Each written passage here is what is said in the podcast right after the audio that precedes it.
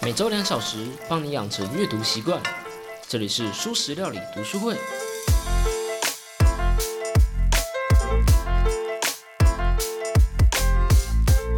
Hello Hello，大家好，我是主播小 P。这周我们要开始我们行为的读书会啦。这周讲到的内容是第二章节一秒之间的前半部分。你可能会好奇啊，你的第一章节跑哪去了？嘿嘿，如果你有翻过这本书的话，你就会发现，其实上一周我们就把第一章节的内容大概讲过去喽。但我们还是来前情还来一下。这本书的主题呢，是讨论对于人类最好与最坏的行为之间的生物学原因。对于行为这个主题呢，各大学科都有不同的解释。但是作者萨波斯基统整了目前的已知，告诉你。每个解释都有可能是对的，但必定是错的。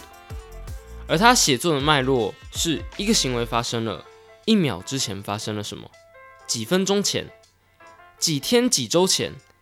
你的成长过程，你的童年，你的基因，人类的演化，一步一步往前推。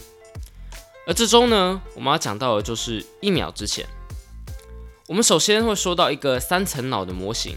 这其中包括自动管理层、边缘系统和皮质层。然后我们今天主要呢会围绕在边缘系统中最恶名昭彰的杏仁核。好，前情提要说完了，就让我们开始吧。一个行为发生了，这可能是个坏行为，你对着无辜的人扣下了扳机；这可能是个好行为，这一声枪响转移了焦点。你和同伴得以死里逃生。人类对一个行为的好坏定义，关乎于视角、个人利益还有脉络。你为了什么而做这件事情，很大程度会影响别人对于这件事情的看法。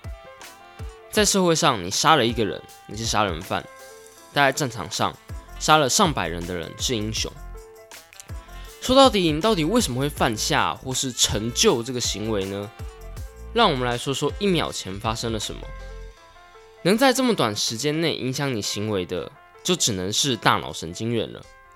在那一秒钟，动作电位、神经传导物质、脑中不特定区域的神经回路中突触发做了什么？哎，如果你完全听不懂，没有关系。让我们先来谈第一个概念：三位一体脑假说。在一九六零年代时，美国神经学家。保罗 ·D· 麦克莱恩在他的书《三重脑的演化》中提出了这个有趣的假说。这个假说概括性的把人脑分成三个层次。第一层位于大脑底部，被麦克莱恩称作爬虫脑复合区。这个层次是最古老，从人类到蜥蜴都有这层。它主要的功能呢，就是管那些你不能管或是你平常没空管的功能。小至让你因为血糖低而肚子饿，大致控制心跳速度、帮助逃跑，都属于这层。主要成员呢，就是我们在内向心理学学到的交感神经、副交感神经，还有脑干、中脑。而就像在内向心理学说到的，交感神经最著名的就是战或逃的压力反应，而副交感神经则相反，它负责维持平静、不活动。而我们的内向的朋友乙心胆碱又被提到了，到底为什么内向的人比较喜欢这种物质呢？非常简单，因为副交感负责平静、降低心跳，而乙烯胆碱就是副交感神经的传导物质。话说这边跟大家说哦，看这本书的时候绝对不能不看注释。作者常常会在注释补充一些有的没的冷知识啊，还时不时呛一下科学界的人，甚至呛读者之类的。有的时候我都觉得注释才是这本书的本体。我看注释看的还真的是笑得蛮开心的。例如这边就有两个很酷的冷知识，让内外向变得非常的复杂。第一个是，其实，在交感神经中，负责释放肾上激素的是第二个神经元。而触发第一个神经元不是别人，就是乙烯胆碱。叛徒啊，叛徒！也就是说，实际上，乙并不是乙烯胆碱让我们平静的，而是副交感神经让我们平静。乙烯胆碱只是刚好被副交感神经拿来当做传输物质，它本身是还有其他作用的。第二个呢，是我们在内向主题的时候，都会把交感神经和外向做连接，然后把副交感去连接内向。两套系统很像是在竞争一样，在争夺控制权。可是有些时候，这两套系统是彼此合作，而非完全相反的。譬如呢，男性勃起和肾精时，就牵涉到非常复杂的交感和副交感之间的合作。这其中的合作是人类难以想象的奇迹。我我想这就是为什么就是射精之后会开启圣人模式的原因。总之呢，第一层就是自动控制层，先这样记就好。我们赶紧说到下一层吧。下一层，第二层比较年轻一点，被称作古哺乳动物层。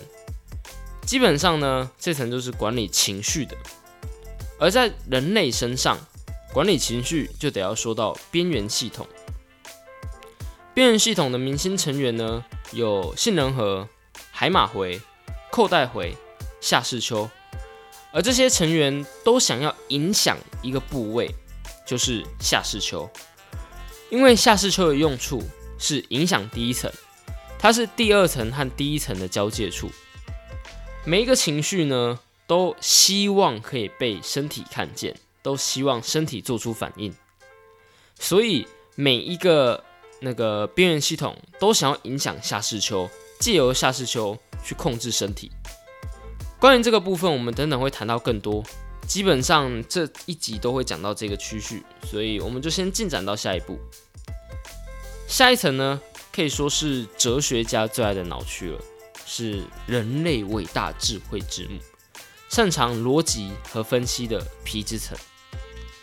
其中最著名的呢，就是额叶皮质，掌握学习、认知、逻辑、抽象、决策。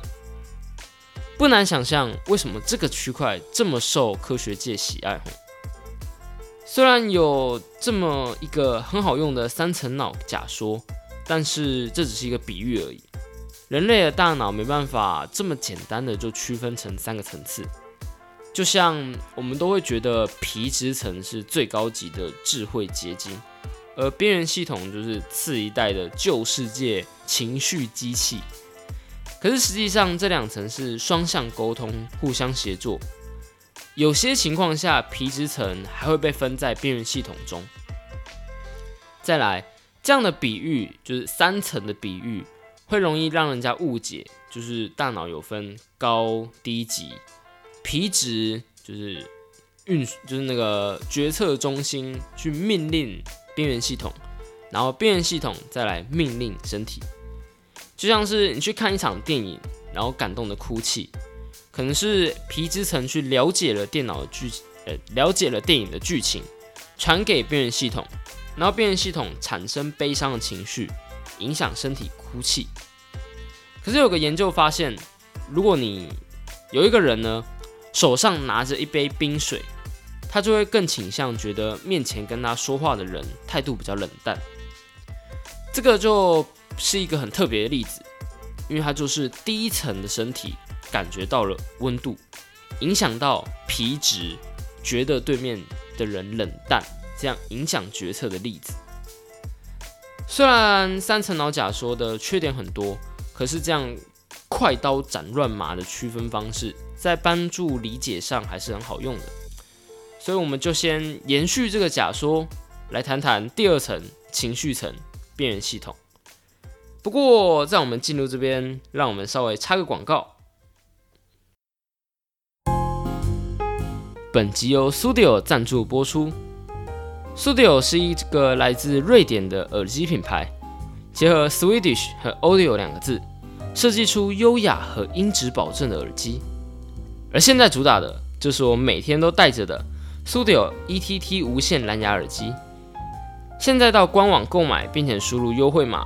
FreshBook F R E S H B O O K 就享八五折优惠，全球免运，一年保固，三十天内退货服务，而且买耳机还送托特包哦。稍微岔开一点点哦，最近讲一个最近学到一个新知识，就呃顺便给大家讲点冷知识哈。因为我真的就蛮好奇，为什么抗噪耳机能够抗噪的啊？就那时候就想，耳罩式耳机能够抗噪，很合理啊，就把整个把耳朵罩住了嘛。啊，入耳式耳机可以抗噪，也很合理啊，就跟耳罩就跟耳塞很像嘛。可是为什么抗噪耳机可以比入耳式还降低更多的声音？它是如何去阻挡外面的声音的？所以我就查了一下，就发现。它根本不是阻挡外面的声音，而是抵消。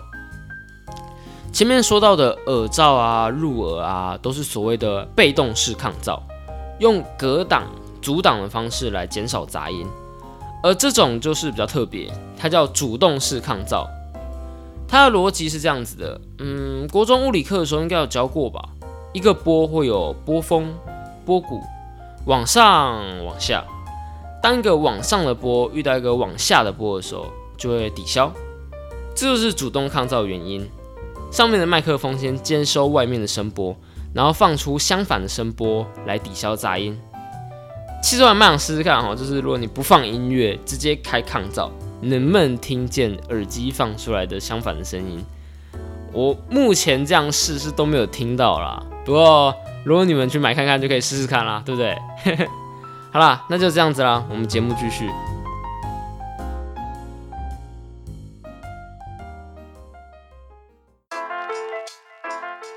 即使人类再怎么想保持理性，仍然在大部分的情况下都是情绪的奴隶。要谈行为，我们就不能不谈谈情绪。在一九六零年代时，有个叫查尔斯·惠特曼的退伍海军陆战队队员。在杀害了自己的妻子以及母亲之后，登上了德州大学奥斯汀分校的高塔上，用各种枪械随机狙击行人，造成了十六人死亡、三十二人受伤。这么夸张、严重、惨无人道的事件，凶手肯定是个冷血无情的疯子吧？或许并不是。他在他的妻子遗体前留下了遗书。里面的内容大概是说，他非常爱他的妻子和母亲，可是他无法克制的想杀了他们。他甚至无法理性的思考。他希望有关单位可以在他死后解剖他的脑，看看出了什么状况。而惠特曼的直觉是对的。医师们发现他的脑中长了一颗肿瘤，而这个肿瘤呢，不断的压迫到边缘系统中的杏仁核。这个例子让我想到前阵子的杀警案哦，虽然这可能是个嗯不太不太正确的的联想，就就突然想到嘛，我可以理解社会对这个判决的不满，我也可以理解精神病、抑郁症之类的病状为什么会被人当做免死金牌，可是我觉得这一切都是非常复杂的，都不是现今人类有办法全盘理解的。更别提那些部分是有意识啊，哪些部分是无意识啊？这样已经有点跨足到哲学讨论的主题了。也许你的大脑根本就不归你管，你以为自己掌控了全局，只是因为大脑希望你这么想。看到了这么这么一个惠特曼的故事哦，就想到一句我忘记在哪看过的话：我们不能原谅这个人做过的事，但我们能原谅这个人。好，我就不在这点上继续做讨论了。我们继续谈这本书，来谈谈恶名昭彰的杏仁核吧。有的时候，科学家研究方式是很直观的，就是超级直截了当，把电极直接插到动物的大脑中，去刺激不同的脑区，看看会如何。结果发现，本来平静的动物，在杏仁核被电极刺激时，产生了高攻击性。就像是前面说到的惠特曼一样，网络上的许多文章把杏仁核形容成主导情绪的中枢，造成冲动暴力行为的元凶。实际上呢，嗯，有一点类似，但是不太一样。杏仁核主导的不是暴力，而是恐惧和焦虑。不是杏仁核导致暴力行为，而是杏仁核让你恐惧、焦虑。提高了你使用暴力几率的意愿。让一个人玩亚米罗 game 黑暗游戏，只要在游戏中被电脑抓到，输了就会受到惩罚。那么当他们快要被抓到时，杏仁核就会开始活动。而且如果你的电极的那个电极越痛，那么杏仁核就会越早开始活动。如果把一组配对的公猴和猴和母猴分开，当公猴看到母猴和另外一只公猴在另外一个房间里面的话，它的杏仁核就会被触发。这是 NTR 吗？Anyway，这两个例子比起用攻击性来形容，不如以对电极的恐惧和对 NTR 的焦虑来形容更为正确。研究指出，PTSD 就是创伤症候群患者的杏仁核会比正常人来的大，也就是说，他们对于刺激会更加的恐惧。杏仁核是代表恐惧和焦虑，而其中我认为恐惧的部分是最有趣的。所以来谈一下恐惧吧。当你害怕一样东西、恐惧一样东西的时候，通常会有两种原因：一个是你被这东西伤害过。另外一个是你的祖先因为怕这东西而活下来。简单来说，就是后天的恐惧和先天的恐惧。这边我们就来说两个比较专有名词的东西了吼，也就是中央杏仁核和基底外侧杏仁核。中央杏仁核呢，在先天的恐惧中占据要角。例如，老鼠天生就会怕猫的气味，人类会怕蛇或蜘蛛这样子。而基底外侧杏仁核就比较年轻，它会学习恐惧。电击一只老鼠，放出电击，老鼠的中央杏仁核就会活跃起来，因为电击是先天的恐惧。这个时候，压力荷尔蒙分泌，交感神经启动，老鼠就会站在原地，啪爆点 JPG。这个时候，每一次电击的时候，都在电击前播放一个音效。这个音效会被基底外侧杏仁核收集到，多来几次之后，神经元的地图就会重画，所以恐惧的制约产生，量子纠缠。这个时候，只要声音出现，不用电击，老鼠就会恐惧了。听起来有没有很像一个著名的实验？提示一下：狗狗、铃铛、流口水，有印象吗？没错，就是帕夫洛夫制约。我觉得对帕夫洛夫制约最好的例子就是，当我们听到帕夫洛夫制约的时候，脑中就会想到一只流口水的狗和一个铃铛。但我们应该都会有过那种小时候就莫名其妙超超级怕一个东西，长大后却完全不害怕的经验吧。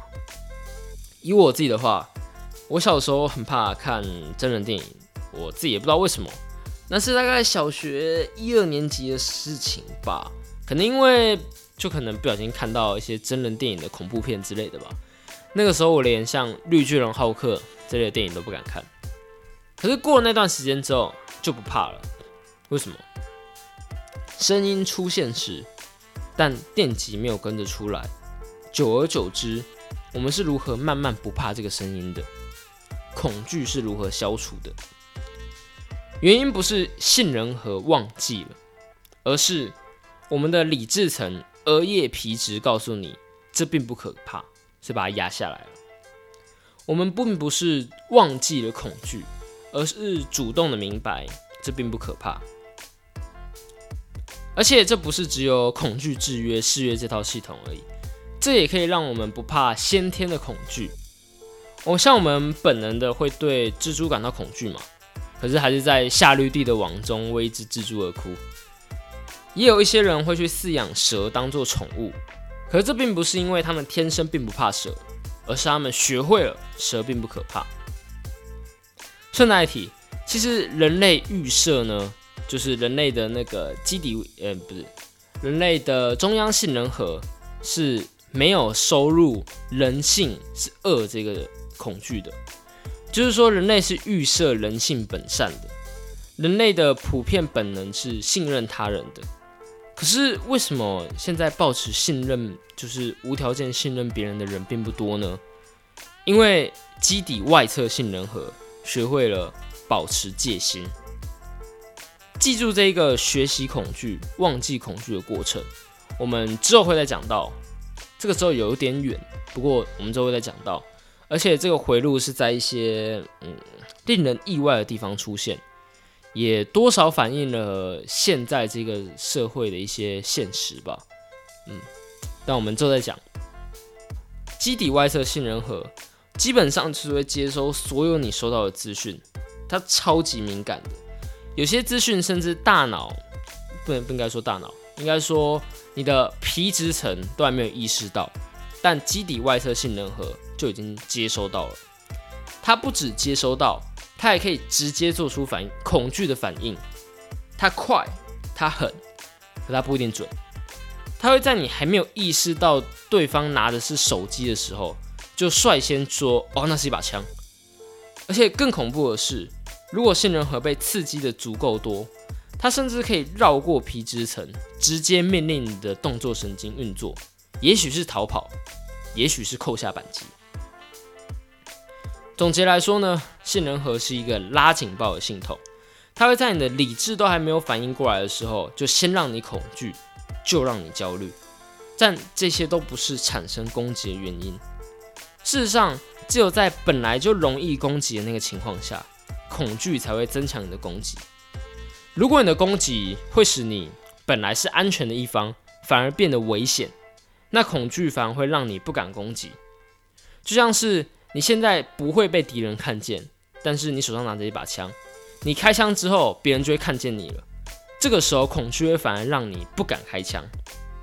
恐惧并不必然导致攻击。如果我们要了解攻击，要了解暴力行为的话，我们就得要再往前推，看看我们的其他脑区、皮质层和自动管理层。我们下周见啦，拜拜。